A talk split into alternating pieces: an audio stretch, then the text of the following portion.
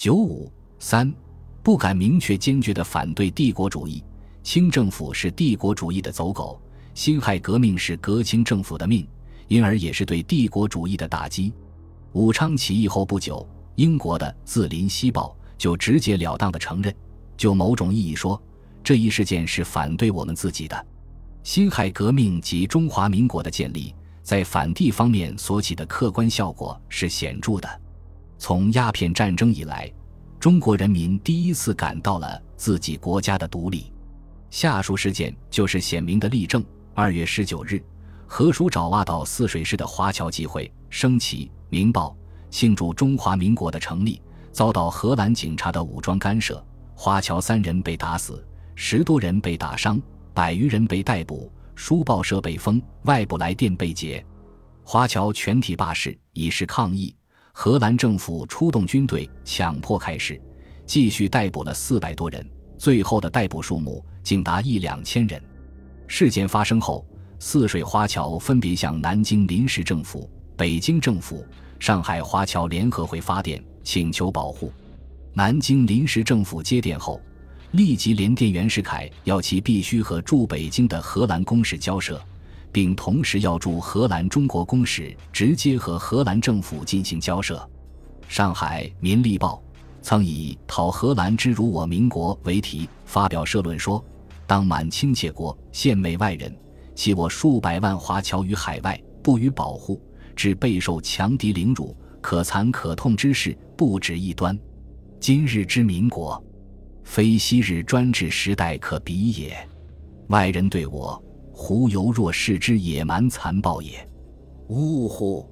荷兰人竟如我民国矣，斯可忍也，孰不可忍也？吾已是列字愤书。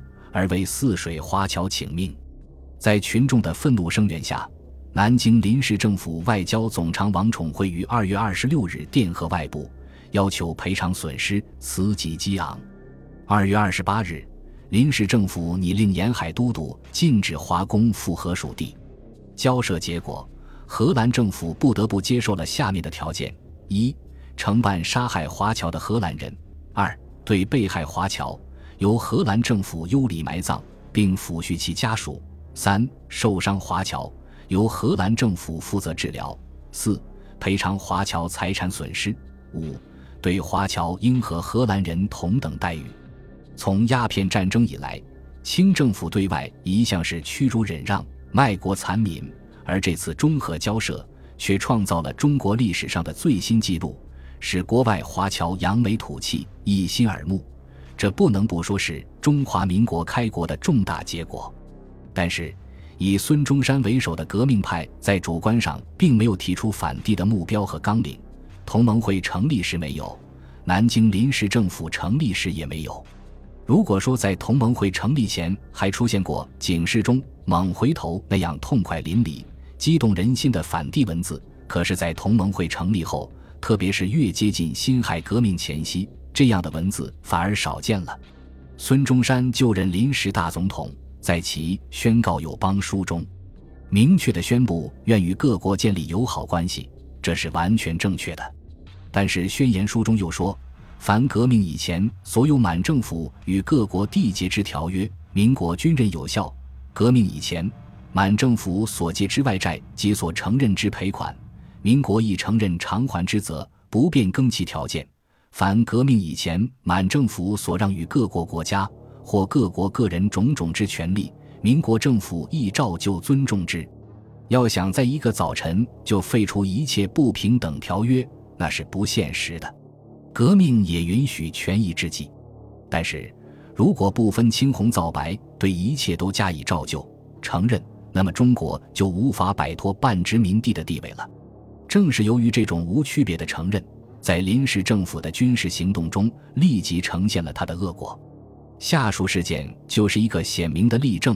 一九一二年一月下旬，山东青岛附近地区的即墨县为同盟会所光复，但是根据一八九八年的中德条约，德国租借了青岛，并且规定在青岛周围约五十八公里的面积划为由德国监视的不设防地区，而即墨县就在这个不设防地区的范围内。